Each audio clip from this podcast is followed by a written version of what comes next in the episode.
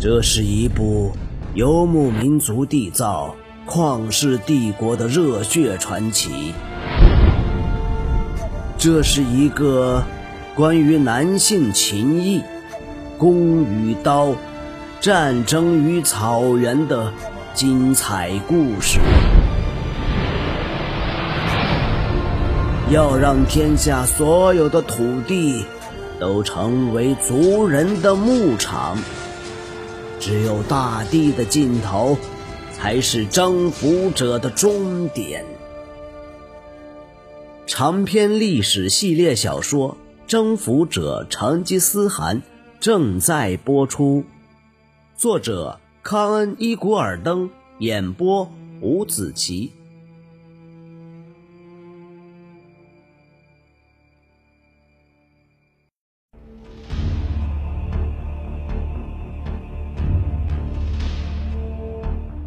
暴风雨彻夜狂袭赤丘，直到黎明才告歇止。艳阳再次高照，万里无云的晴空大放光芒。耶稣该之子走出其身岩缝，身上衣物渐渐烤干。昨夜四人都困在高处，不敢轻易下山。他们彻夜在凄风苦雨中颤抖。明明昏昏欲睡，却因梦见坠崖而惊醒。当曙光降临赤丘双峰时，他们哈欠连连，全身僵直，眼下有着沉沉的眼袋。铁木真和何赤温因找到了遮蔽处，因此不像另外两人饱受折腾。等天空透亮到可以看见四周。铁木真便爬出岩缝，捕捉第一只小鹰。这时，倏的一道黑影从西面扫过，是只身形与他相当的成鹰。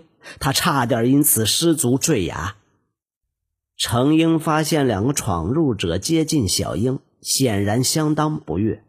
铁木真知道雌鹰体型大于雄鹰，因此猜测对着他们大怒奸笑的必是雌鹰。小鹰嗷嗷待哺，因此雌鹰再度乘风离巢，看向两个男孩先前栖身的岩缝。在这么高的突出岩壁上，与展翅悬空大鹰的乌黑双眼对望，实在令人惊惧。鹰爪张开后奋力收缩，仿佛正想将它们撕碎。何赤温不禁打了个寒战，对巨鹰敬畏不已。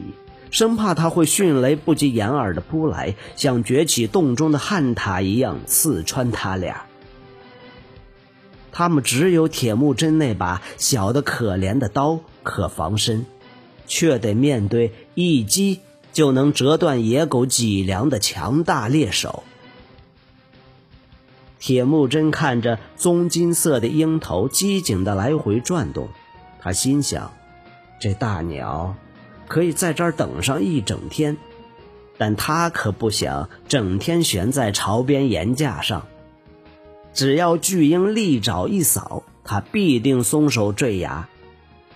他努力寻思关于这种狂野大鸟的传说，他能用吼声吓退母鹰吗？他想过这么做，却不想把别克提尔和何塞尔引来。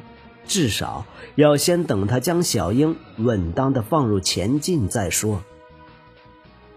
何赤温抓住赤球坡边的岩缝，铁木真见他捡起一块松动的石头，在手中掂掂重量。你能打中吗？铁木真问。何赤温耸耸肩，或许吧，要运气够好才行。但现在只能找到这块儿。铁木真低声咒骂：“大鹰虽然消失了一会儿，但他们是狩猎高手，他可不想被诱出安全地带。”铁木真有些气馁的吐了口气，肚子已经饿瘪，但前方还有一段崎岖的下山路要走。他和何赤温努力了这么久，实在不想空手而返。他想起了别克贴尔的弓，但那弓。在山脚下守着马的贴木格手里，他暗骂自己竟没想到带上来。虽说别克提尔不会真的让他碰那张双曲弓，这张弓对他大哥来说，就像身上的其他战士配件一样令他骄傲。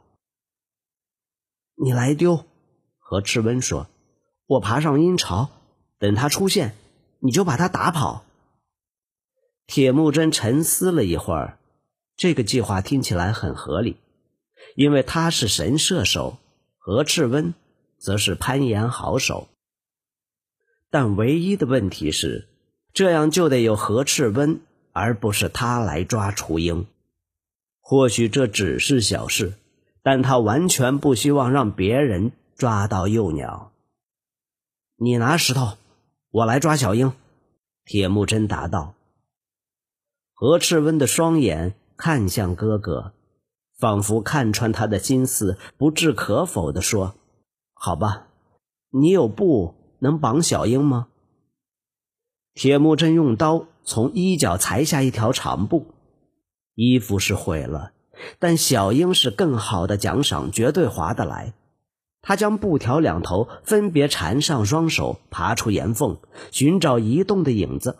或在上空盘旋的黑点，他很确定，那只大鸟正注视着他的双眼，直透他的心思。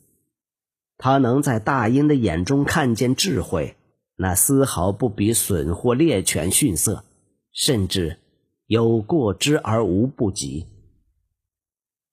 当他攀出洞口，迎向阳光，觉得浑身肌肉僵硬刺痛。他再次听见巢内尖锐的叫声，那是幼鸟挨饿一夜后嗷嗷待哺的声音。或许也是因为没有母亲的躯体为他们遮蔽取暖而折腾了一夜。铁木真很担心，只听到一个叫声，那就表示另一只小鹰没有挨过来。他回头瞥向身后。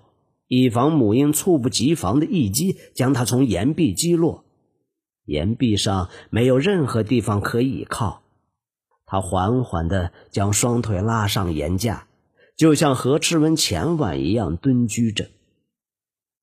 鹰巢住在一个宽阔的深洞中，壁面陡直，让活泼的幼鸟在会飞前不至于跃出巢穴坠崖。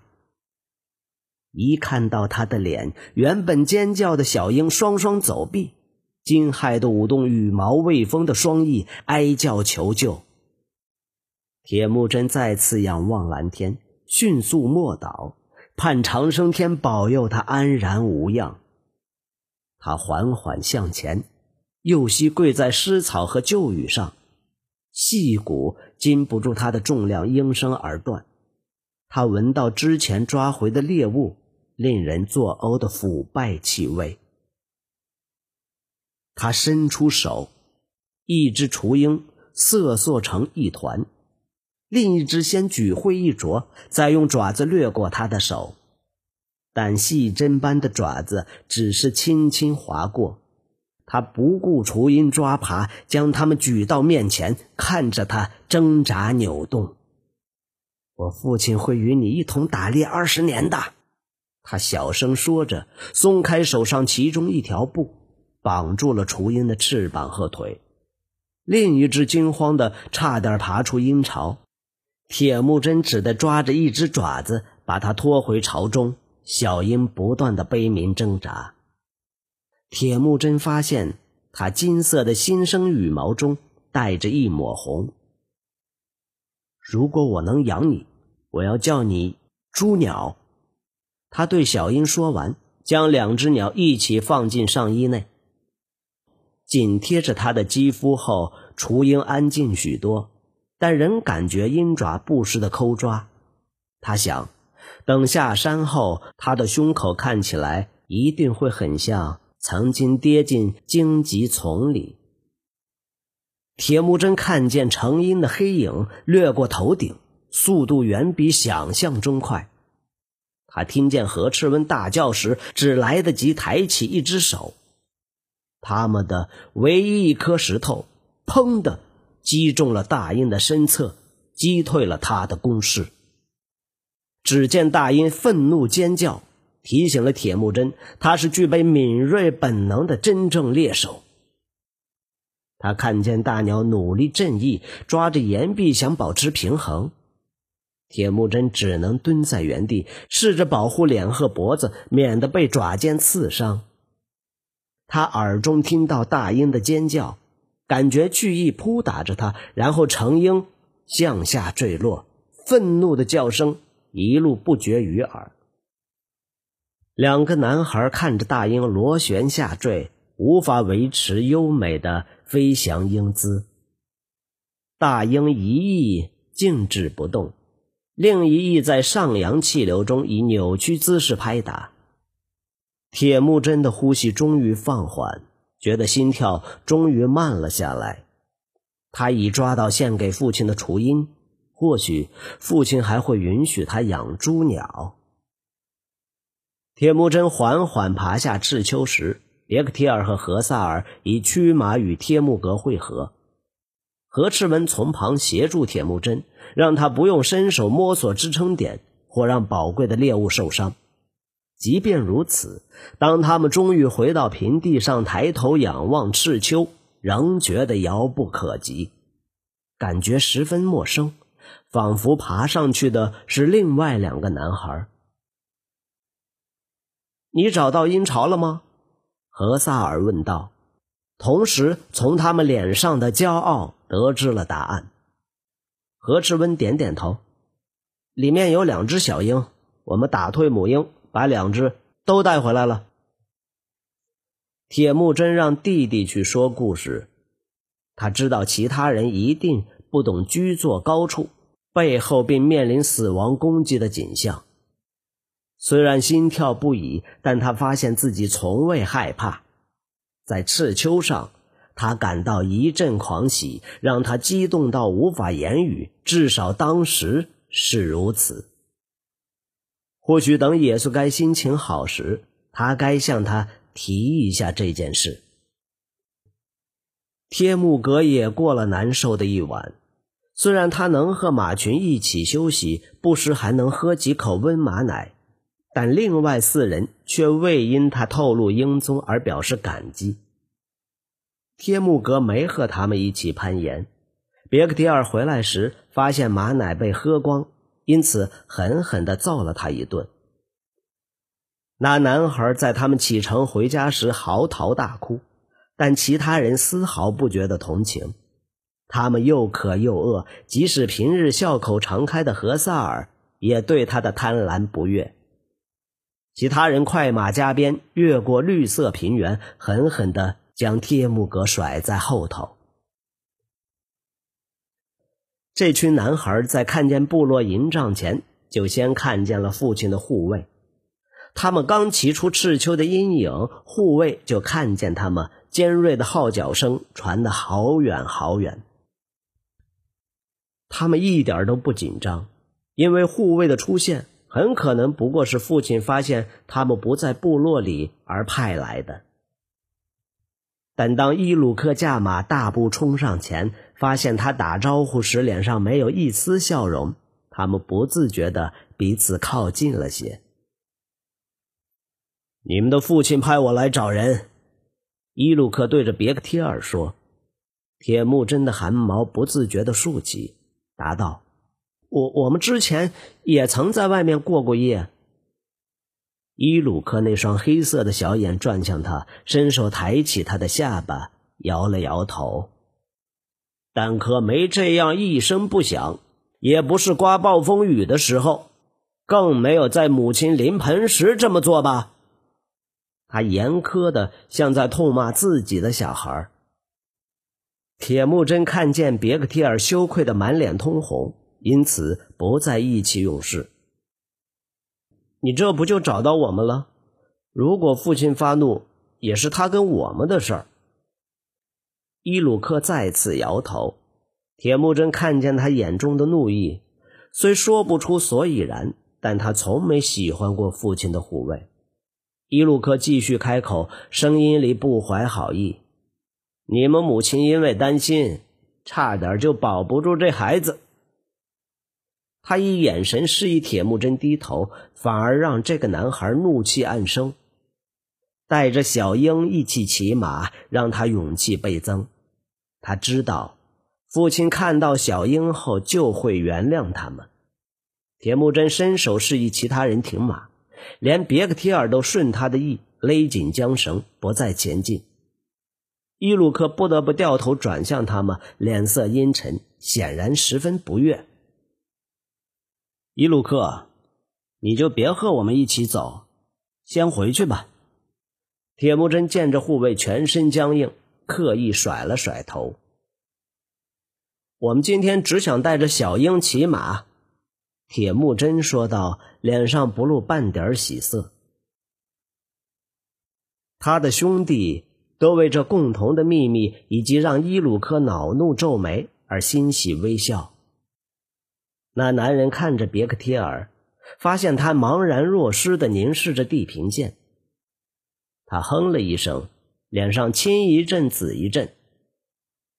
大汗会把你们这些厚脸皮的孩子好好的揍一顿，让你们学会什么叫谦虚。铁木真冷静的看着年纪大他许多的男人，他的马也静止不动。他不会的。伊鲁克，有一天，我们当中必定会有人成为大汗。想想这点，照我说的回去吧。我们自己会走。走吧，别克贴尔突然用比众兄弟沉稳的声音说：“赶紧走吧。”伊鲁克仿佛被击中要害，他双膝一触，让坐骑掉头，眼神不起波澜。他不再说话，最后迅速点头离开，留下他们在刚化解的紧张对峙中暗自发抖。铁木真很确定他们没惹上麻烦，伊鲁克不能笨到对野斯该的儿子拔刀，最严重也就是被抽几鞭，然后让他们走回去。但这感觉仍像打了胜仗。接下来的一路上。直到回到河边父亲那里为止，铁木真感觉别克贴尔一直凝视着他的颈背。